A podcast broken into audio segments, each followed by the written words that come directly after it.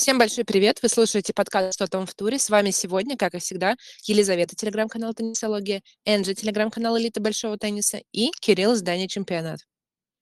Всем привет! Всем большой привет! Знаете, сейчас подумала о том, что не далее, как в последнем выпуске, я говорила, что итоги каждой недели мы сопровождаем очередной победой нового Джоковича, его новым рекордом и вот всей вот этой прекрасной статистикой. И простите, ну не накаркала, но вот итоги Кубка Дэвиса мы будем обсуждать э, не в контексте Новака Джоковича и победы сборной Сербии, Форца Италия, Вивола Италия. У нас Яник Синер и команды забрали главную салатницу тура. Я вот не помню, кто какие предсказания делал у нас в прошлом выпуске да, на победителя, но там называли Сербию, то есть все равно были уверены, Да, да, были да. в победе. Но, как говорится, невозможно выигрывать все подряд, да?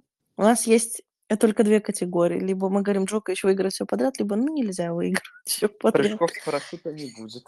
Да, бывают такие дни. Мне кажется, что да, можно пошутить, что Джокович правда не хотел прыгать с парашютом. Да ну его, кто знает, как это все закончится, этот ваш опыт и экстрим. Вот, но бы, Ян, Яник Синер– это главная звезда не то, что турнира, а действительно последних нескольких месяцев и то, что он сотворил. Я даже не знаю, как это назвать. С тройного матчбола уйти против самого Новака Джоковича. Нет, ну вы себе представляете? Не знаю, как вы, но лично я в тот момент поняла, что именно вот тут сборная Италии выиграла Кубок Дэвиса. Никакие Я думала, Австралии... ты скажешь, что ты поняла, что я не достиг величия Михаила Южного. Он преисполнился, да? Да.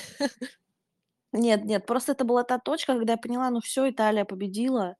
А, несмотря на то, как закончится пара, я думала, что они, ну, у них там шансы 50 на 50, да, вот где Джокович Синер играли. Не, невзирая на эту Австралию, кто там что вышел, кто не вышел, все сразу, Италия, кубок. Ну, потому что по составу сильнее, очевидно. Хотя австралийцы и правда пытались дать бой, да, тот же Доминор. Хотя по счету и не видно. Там 6-3, 6-0. В последнем сете вообще какая-то дизмораль, уничтожение, но все равно пытались. Ну, на то и Кубок Дэвиса, чтобы пытаться за свою страну. Но знаете, кстати, что важный момент, что вот после вот этого отыгранного тройного матчбола и вообще победы в матче, что ни сам Яник, ни команда его не перегрела на эмоции, когда ты как бы досрочно выиграл. То есть как бы ты, окей, сделал большой подвиг, но впереди еще решающий шаг. И вот э, ну, вы понимаете, о чем я говорю, да? То есть, что еще не имея кубка в руках, ты его заочно у себя в голове не поднял, сконцентрировался, собрался на последний матч, собралась команда, и вот уже когда по факту геймс матч прозвучал в пользу Италии, только тогда вы начинаете от души праздновать и отмечать. Ну, вообще, Яник после победы сказал, что это были такие некие эмоциональные американские горки. Он классно начал матч, потом во втором сете Джокович намного лучше смотрелся на корте, а в третьем Синер отметил, что старался просто хорошо подавать, и на матчболах именно это и помогло ему. Вот. Ну, конечно, феноменальный исход матча, и что стоит отметить, уже за последние две недели, вы не заметили, ну, слишком часто встречаются эти два соперника. И на итоговом в группе в финале, в группе, мы все помним, решающий тайбрейк э, просто провально от Новака. В финале, когда без шансов, уже Синер отлетел. И тут э, Джокович, который впервые с 2011 года потерпел поражение в Кубке Дэвиса, просто представьте, впервые с 2011 года. Ну и Синер, который прервал серию с 21 победы подряд. Фантастика. Ну, еще и на... Вот э, что кто там встречается, ну так просто нам повезло, да, лицезреть. На самом деле ни один матч не разочаровал. Ну, может быть, разочаровал финал, да, потому что как бы это финал и объективно ниже уровень был того же Синера. Но в целом, сколько там, эти 3-4 матча, они все были очень хорошими. Три одиночных и один парный. Угу. Кстати, а, когда вот проходил итоговый, то, естественно, все любят поднимать статистику и говорили, что Яник Синер может стать единственным игроком, который на одном турнире обыграет Новака Джоковича дважды. Но, во-первых, э, шансов, э, то есть выборка для таких игроков очень мала, потому что дважды встретиться с Новаком можно только на итоговом, и такие расклады не всегда совпадают. Но я сейчас не помню точно кто, но есть один игрок, который обыгрывал Джоковича на одном турнире и в одиночке, и в паре. И Я могу вот, больше сказать. Есть два игрока, которые это да, делали. давай, поправь меня. Вспомнить Или ты... бы. фа- А, Не Хорошо, их два. И вот, значит, Яник стал э, третьим в этом золотом составе, который на одном турнире... Я вспомнила. Вспомнила. Заметочки я это открыла. Значит, он проиграл а, Андерсону в 2018 году на Кубке Лейвера. В одиночке Ага. и в паре. С Федерером он играл. И еще в Бангкоке в 2008 году в одиночке и в паре он проиграл Жоу Вилфреду. М, Французское наследие, да? Ну, Кубок Клейвера это ладно, так чуть-чуть э, один глаз прикроем, потому что все-таки выставка. и- Ну да. Но Бангкок, Бангкок хорошо запишем. Вот, так что видишь, как бы истина где-то посередине. То ли два, то ли три игрока, то ли один, точнее, то ли два игрока было. Вот, и Яник добавился в эту двойку-тройку. И ну что, сейчас, естественно, все медиа начинает шуметь, что Яник Синер главный, один из главных претендентов на шлем в следующем году. А, И вот тут вот происходит та история, когда при каких-то серьезных успехах на тебя сразу навешивают лавры, потом при твоем первом поражении, там, случайным или закономерным их себе снимают и говорят, что, оказывается, не все золото, что блестит. Поэтому я думаю, что, наверное, мы уж не будем впадать в эти прогнозы, а просто пожелаем Янику а, моральных, физических сил на сезон 2024. Конечно, после такого 23-го сезона, но 24-й должен искрить еще сильнее и не меньше. Ну а вы заметили, что да. такого не происходит э, в женском теннисе? То есть, например, вот условно Эмма Радукану выиграла US Open, и вот э, никто там с пеной у рта не говорит, что она выиграет, заберет все там 4 ТБШ в следующем сезоне. Просто типа, да, молодец, будем следить, есть шанс еще где-то. А из-за того, что мужской тур считается, да, стабильным, более Мгм. стабильным, да, в сравнении, то Синер, который только впервые вышел в полуфинал Умблдона из всех четырех шлемов, ему уже выписывают, что этот э, золотой календарный шлем, да? Ну Ну, вот. То же самое было с Беном Шелтоном, как бы в полуфинал или куда, в четвертьфинал, да, US Open, вот, пробился, и все. Мы отправляем, значит, он будет первым амери- американцем, который попадет на итоговый, он сыграет в финале там Австралии, он еще где-то сыграет. Это как бы любимое занятие. Вот если, например, в случае с Карлосом Алькарасом это все оправдалось, то, как с другими, это уже чисто вилами по воде писано. Насчет, кстати, тройки. Карлоса, Карлоса, Яника и Руна, мне очень не нравится, как искусственно их формируют большую тройку. Как будто большая тройка это какая-то статичная история, а не искусственно выведенная маркетинговая. Ну, как будто это, я не знаю, э, тройняшки, как это, однояйцевые тройняшки, да, там, близнецы. Что вот у нас, значит, есть большая тройка на период 2010-х и начала точнее, нулевых и начала десятых годов, и сейчас у нас снова пришла другая большая тройка, а через 10 лет у нас будет еще одна большая тройка. Давайте рассматривать просто каждого игрока отдельно, и окей, мы можем какие-то э, противостояния, особо более часто встречающиеся, увидеть. Но то, что вот прям была тройка, стала новая тройка, такого нет.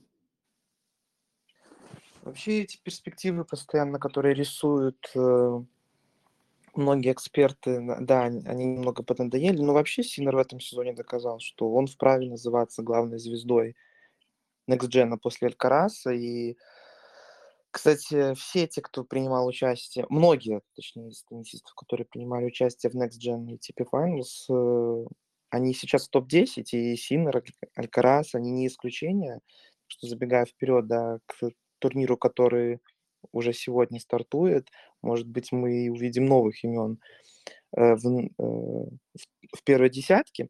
Но вообще, э, если честно, стоит отметить, что перед началом сезона Медведев опережает Синера на 1110 баллов, поэтому Янику в любом случае сначала нужно хотя бы попасть в топ-3, а потом уже думать о том, что первая строчка, рейтинг, шлемы и так далее. То есть сейчас какие-то такие первоочередные задачи нужно решать, вот, а потом посмотрим. Ну, пока, наверное, рано загадывать. Ну, к вопросу, а вот э, то, что их формирует в некую Big 3, получается, что Карлос и Руны, они одинакового возраста, да, им по 20 лет уже. А Янику 22. Правильно? Я ничего не путаю. Да, Янику 22. Вот. То есть чисто в теории их можно подвязать, да, то есть они одного поколения, одного возраста, вот как бы плюс-минус. Но я заметила буквально вчера, что у зрителей, эм, фанатов уже какая-то паранойя на эту Big 3. То есть если, например, выходит какая-то новость, статья об их успехах, или самое банальное, далеко ходить не надо, что они единственные, кто обыграл Джоковича за последние полгода, у всех начинается странная реакция, что их медиа специально формирует в эту Big 3 как бы не потому, что только эти трое чего-то добились за, за последние несколько турниров. А нет, мы и их именно специально объединим, чтобы как бы навязать эту идею. Так я же тебе Хотя- говорю, что это маркетинговое понятие. Ну, а ну, кому? А кому можно навязать эту идею? Вот как бы ты знаешь, что такое Биг 3, да, настоящее. Есть вот эти вот из детсада. Ну, как бы кому, кому можно навязать их успех? Кому можно навязать успех Руны, который полгода не мог матч выиграть? Да, там все там сменил, подправил, вопросов ноль, да. Вот выступил. Ну, более-менее, да, вот последние два турнира. Но все равно, ты кому это продашь? Вот если ты будешь играть как э, Алькарас, и то, да, он тоже, у него чуть-чуть спад, да, или как Синер после несколько месяцев, да, тогда все, все, все три человека, да, причем, туда можно что-то продать. А так это только лишь разговоры, потому что люди хотят увидеть вот новых, да, как бы, простите, болеть не за кого, ну, только фа- фанаты Джоковича, да, остались из большой тройки. Надо искать себе новых кумир- кумиров. Надо готовиться.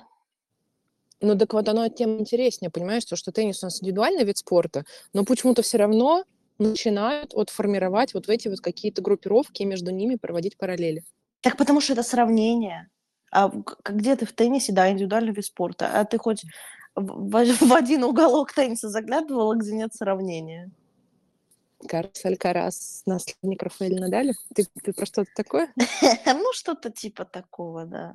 Знаешь, там в какой-то момент, в прошлом году, по-моему, да, уже Руне с Рудом сравнивали, потому что они оба из э, Скандинавии, там, да, или оттуда. Так что это будет всегда, к сожалению или к счастью, но иногда мы сами замечаем эти параллели, иногда нам навязывает медиа, иногда они просто очевидны из-за какой-то статистики там или еще чего-то. Да, все это интересно. Ну, давайте перейдем, наверное, к делам, которые на этой неделе стартуют. Да? Молодежный Next Gen ATP Finals, который начинается сегодня.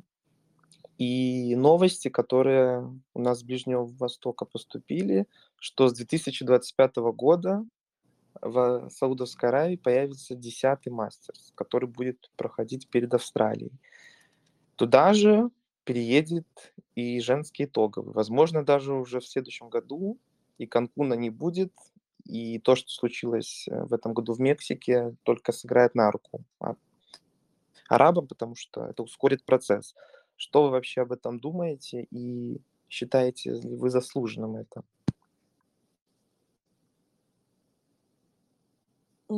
Заслуженным что? Что, что саудовцы заплатили больше денег? Как ты это понимаешь? Ну, календарь вообще, вот считаете, не переделан ли?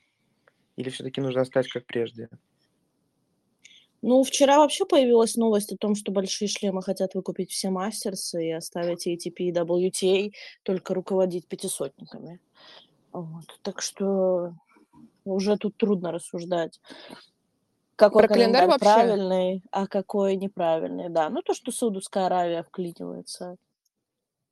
Нет, смотрите, про календарь вообще супер сложно рассуждать, потому что я общалась с членом совета директоров ITF, который говорил, что нет ни одного директора турнира, который бы в полной мере был доволен а, в календаре для своего турнира. То есть каждый скажет, ну на недельку раньше или на недельку позже, то есть то слишком рано. Мы в сезоне, когда еще никто не, не готов выступать в полную силу, потом в середине кто-то там травмировался, в конце уже вообще все устали, и всем всегда будет не хватать. И поэтому просто приходит Саудовская Аравия, у которой есть деньги и которая может себе позволить купить игроков, да, несмотря на то, какое место у них будет в календаре и кто там в какой комплектации до них доедет. Вот и вся история.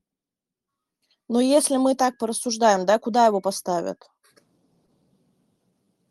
Его поставят в начало месяца, да, в январе. Ну, сто процентов, да. То есть Мастерс будет в начале. И получается, там хорошие турниры, простите меня. От Делаида 250, Бризман 250-500, да, совмещенный. Вот, как бы. Я бы не хотела видеть, помним. простите, на месте этих турниров Мастерс, пусть даже Мастерс, пусть даже Саудовская Аравия, где угодно, но я бы не хотела, знаете, менять вот это вот все. Мне как бы очень нравится формат, который существует сейчас. Мелкие турниры разгоняются, потом там крупненький, где сразу там несколько игроков топ-10, даже топ-5 присутствует. Да, понятно, на Мастерс приедут абсолютно все, но это что-то, не знаю. Это, знаете, как с места в карьеру. Ну, а к тому же про мастерсы мы не забываем, то, что они у нас теперь еще и переходят на двухнедельный формат и будут растянуты, да, в календаре. Так что, не знаю, я как консерватор уже привыкший, ну, такой консерватор в некоторых вещах уже привыкший к типичному календарю, я думаю, что мне чуть-чуть от этого всего может быть, э, ну, не то чтобы больно, но привычный уклад э, меня как зрителя, он пошатнется. Ну и опять же, лучше ли это будет для теннисистов? Да, как бы... Ну вот, может быть, это нормально, да, хотя вот уже на- начались э, вестись разговоры о том, что там вообще-то разница 7 часов. Ну вот между а, Мельбурном, да, и вот э, Эр-Риадом, да, или где они там планируют проводить. В общем, 7 часов разница. Вот тебе джетлаг, вот тебе акклиматизация уже на самом старте а, сезона. Хотя специально теннисисты почему в Австралию приезжают, да? Чтобы провести там несколько турниров, акклиматизироваться. Вот. Это тоже странный выбор, во-первых. А во-вторых, э, это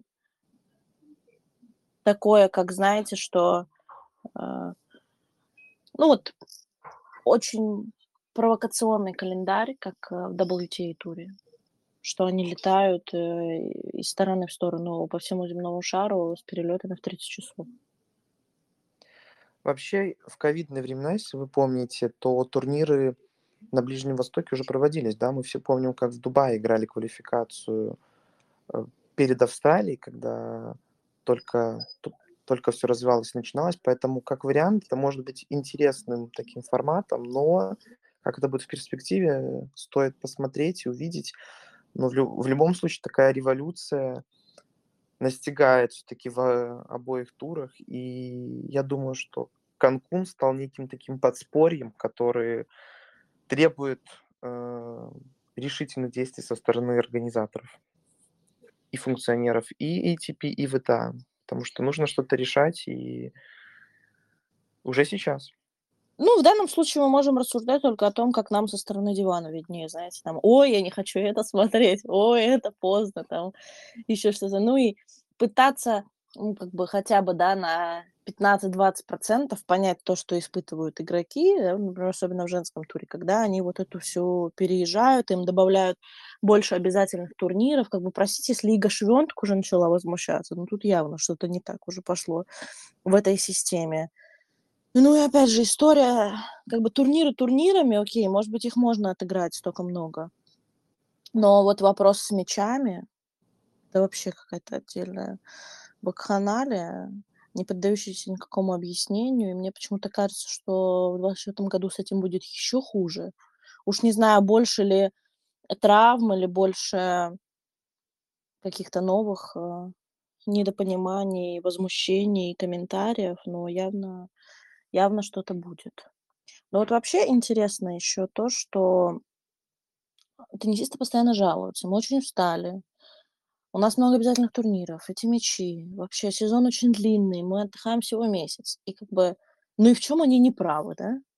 Вот. Но многие люди, я, я даже не знаю, если честно, разделять их мнение или нет, я пока не определилась, но считают, что как бы, а зачем вы так говорите, да, зачем вы говорите, что про сезон длинный вы устали, если вы весь свой отдых проводите на выставочных турнирах.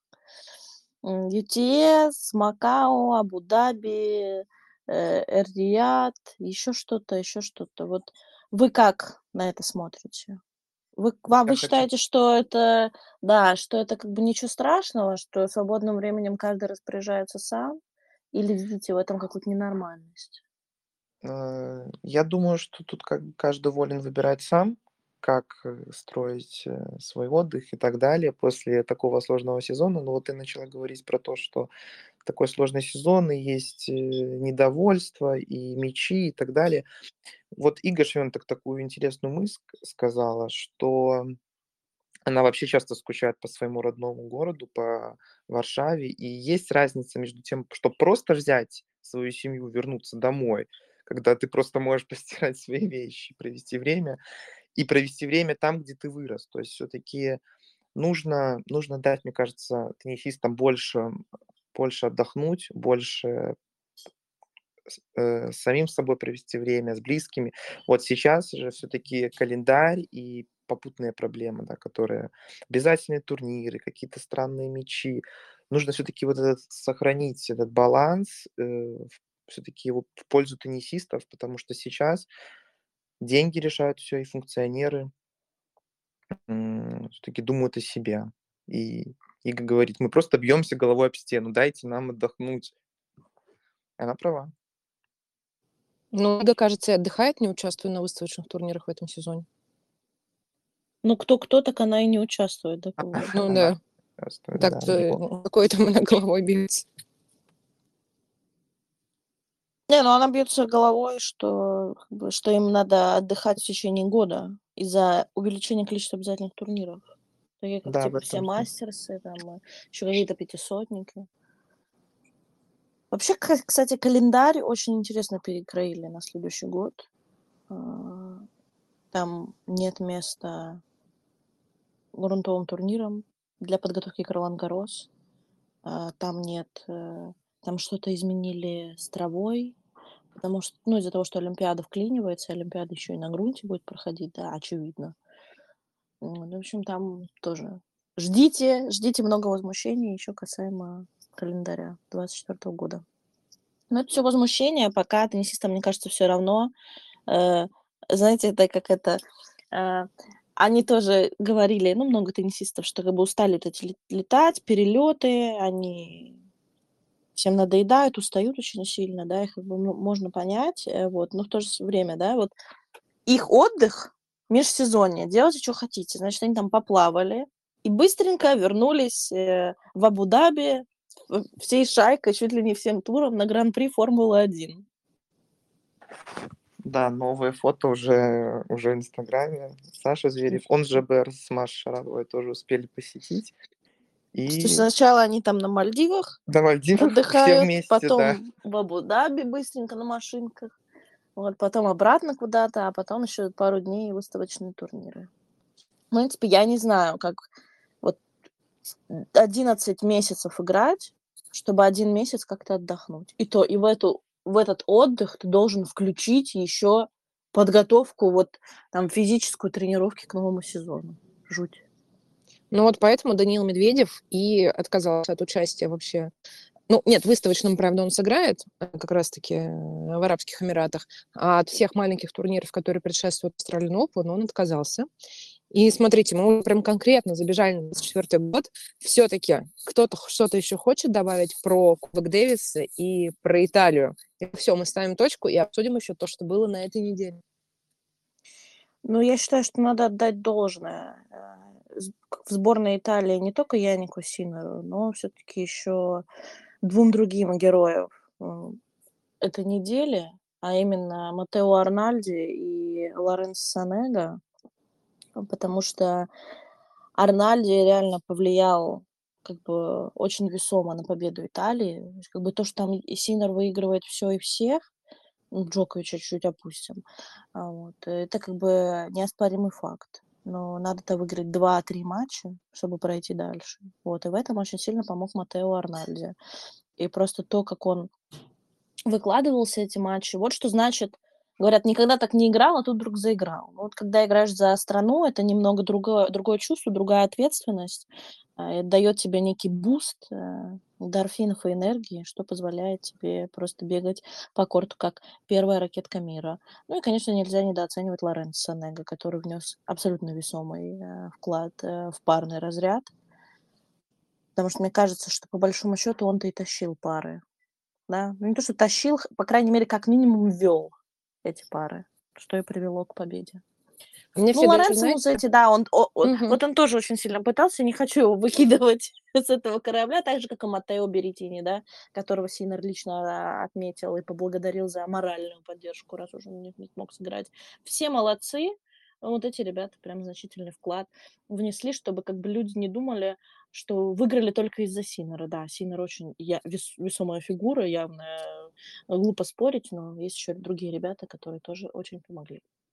Меня вот всегда очень смущает, когда начинают потом оценивать вклад, что-то типа а, Музетти отсиделся, за что получил свою салатницу, Симона болели.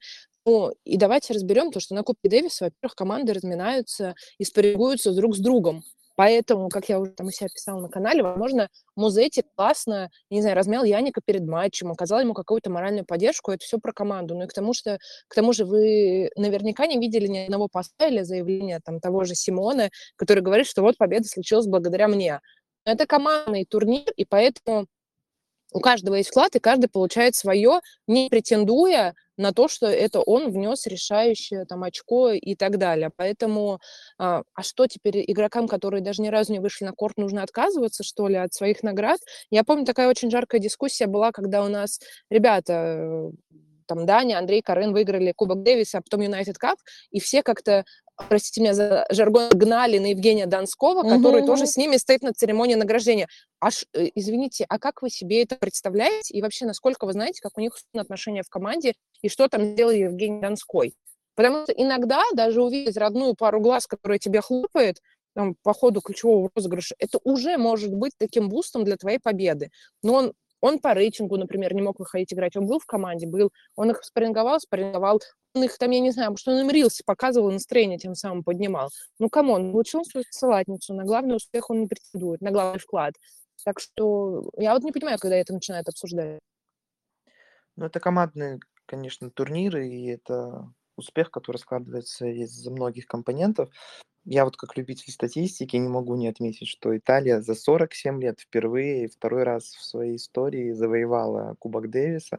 А вот австралийцы, если заметили, они неудачники уже второй год подряд. То есть второй сезон они проигрывают именно в финале. В том году они уступили Канаде, которая, к сожалению, в этом году я ждал от них большего, но остановились уже на стадии четвертьфинала, уступив Финляндии, которая удивительным образом впервые в истории, будучи явным андердогом, как мне кажется, есть намного звезднее команды, впервые пробилась вот в топ-4.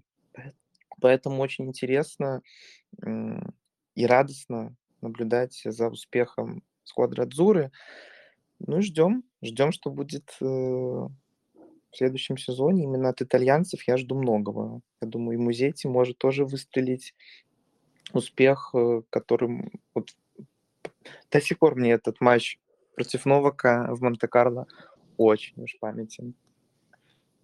Ну, еще, да, Финляндия, наверное, если брать категорию, да, удивление года, да, сенсация года, то это, наверное, сборная Финляндии. Сначала чехи были, да, которые прошли США, вот, а потом Финляндия. Вот. Ну, чем еще порадовала нас прошедшая неделя? Я думаю, это явно успех Фабио Фанини и Айла Тамлянович, которые пока там кто-то следит за Кубком Дэвиса, он и еще несколько преданных их э, фанатов смотрели челленджеры в Валенсии и в Бразилии. Ну, все-таки победа Фабио Фанини еще какая, да? Я напомню, что он играл в финале против Баутиста Агута и выиграл за три часа, отыграв два матчбола, отыграв подачу на матч. Я даже не буду на напоминать, сколько этим легендам тенниса лет и, э, какие трудности они испытывают в текущем сезоне. Но я лично смотрела полтора сета от этого финала, и это было полное наслаждение. Вообще, как в старые добрые какой-нибудь United Cup, Испания, Италия. Э, и это решающий матч, кто же выиграет титул. Вот такой накал страстей был. Это для Фабио Фанини первый титул с 2019 года. А если брать уровень челленджей, на который он, понятно, по объективным причинам не играл, это первый с 2010 года.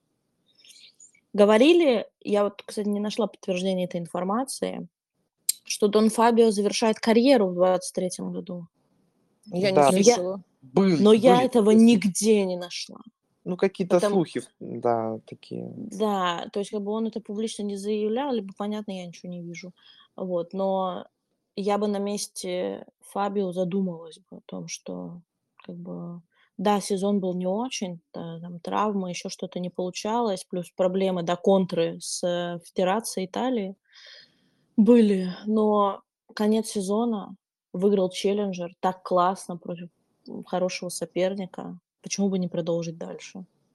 Кстати, Эм, я не обратила внимания, Фабио поздравлял сборную Италии с Кубком Дэвиса или за, за- как это, заточил зуб и радовался своей только победе? Я, кстати, не обратила внимания, но... Вот я тоже в моменте не подумала об этом, а сейчас думаю, интересно. Насчет, может быть, публично он бы и не поздравлял, потому что у него контры, Ну да, да, что да, его да. отказывались брать э, в сборную. Вот, Но, может быть, ну, я уверена, что лично он там всем написал, что они молодцы. Ну, а публично это другое дело. Ну, публично поздравили Карлос и Рафа, который все-таки на сборной Ис- Испании да, является таким локомотивом на уровне Кубка Дэвиса. Ну вот, красивый жест от них.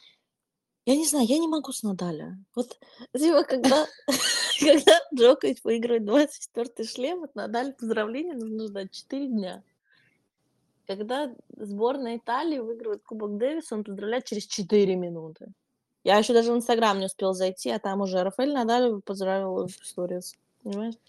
Но меня в целом вообще забавит э, постинг Рафы, он сейчас, знаешь, как, э, прости господи, как бумер, дорвавшийся до сториса, до всего постит. Я потренировался, я Да, вот да, здесь, да. причем каждый день это очень-очень много. А для меня-то э, Рафа, он всегда в какой-то сознании, я не знаю, ему там 20 хвостиком, значит, и постить он должен в стиле 20 хвостиком, а постит он прям, как дядя Рафа вышел в сторис. И я нервничаю. Я не могу, мне это правда напоминает. Вот есть серия видосов, где внучка Мартина Скорсезе выкладывает с ним видосы, то есть он просто берет его, снимает, а он там что-то прыгает, типа ничего не понимает. Не, ну, он ж понимает, но вот это вот реально вот эта история, что он еще и так подписывает, Рафа, эти фотографии, что-то типа, вот я сфоткал вам с этого ракурса, вот поближе. И фото не, не на целый экран, да, вот это вот прямоугольничками, а что сверху снизу пустота. Но при этом, знаете, Ну это вот еще есть- момент... Сейчас.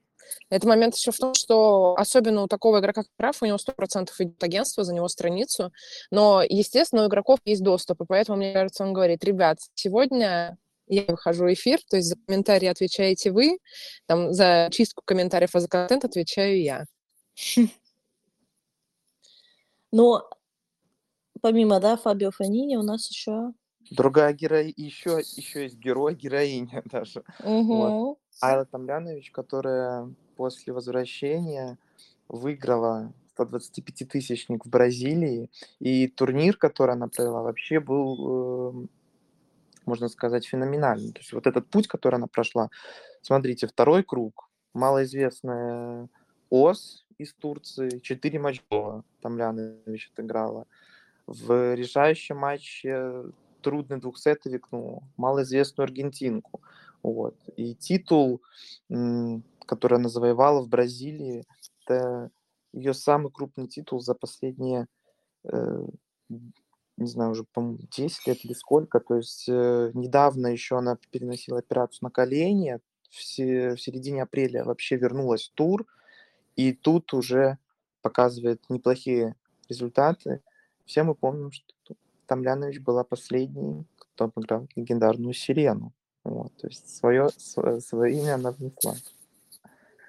Ну, Айлы сезон, конечно, разочарование, очень грустно для нее, да, в плане карьеры, потому что, простите, провести 9 месяцев из-за травмы колена, ну, это прям вообще надо иметь э, желание, стремление вернуться, да, вот это быстрее, выше, сильнее. И данный титул, он стал не просто ее каким-то крупным спустя какое-то время, это вообще самый крупный в ее карьере. И бы идут рассуждения о том, что, блин, а как так? Вот э, человек стоит там в топ-30, в топ-40 годами, десятилетиями, а титула нет. Да? Но ведь чтобы удерживаться в топе и как бы стабильно играть вот даже на уровне, вот, как бы си- силь- сильный уровень топ-50, это тоже надо уметь. Да? Потому что много что берется стабильностью, а уже потом всем скиллом и навыками. Но титул Тамлянович выглядит как будто из ниоткуда. Потому что, ну, ничего не предвещало то, что она заберет титул. Э, я имею в виду, да, предшествующие события. Но так она молодец, как бы заканчивать год с титулом, что может быть еще лучше? Наверное, только вернуться в 24-м и начать всех разрывать уже у себя дома в Австралии. Ну, причем у нее это первый титул на уровне WTA.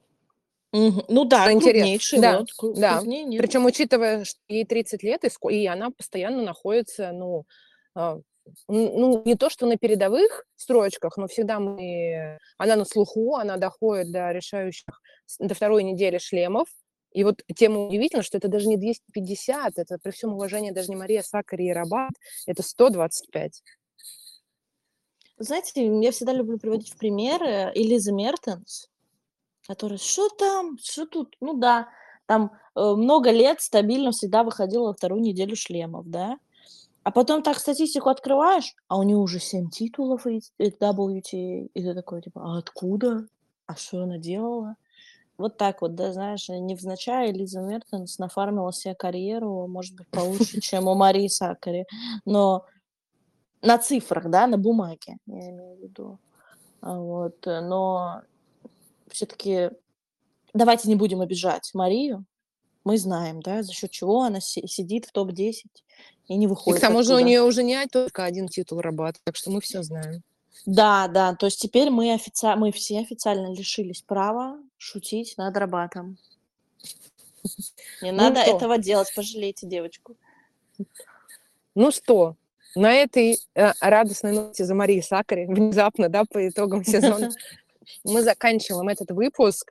И что, мы можем сказать, что мы заканчиваем сезон и вкатываемся в сезон, новый сезон подкаста под названием «Межсезонье», тот самый, которым, к которому мы обращались в мыслях и в словах очень много, как я помню еще по ходу US Open, что мы обсудим все глобальные темы, которые нас беспокоят. Может, нас не будут увлекать чьи-то матчболы, там, да, а, сетки и прочее. Мы будем говорить на глобальные философские темы, которые сопровождают тур. На то мы порешали, правильно? Да, также мы обязательно обсудим, а, что мы думаем, да, кто там а, выстрелит, не выстрелит, какие-то сенсации на основе текущего проведенного сезона. Эм, Обязательно. А я, а Предикты- зачем я буду? А зачем предикты- я буду предикты это?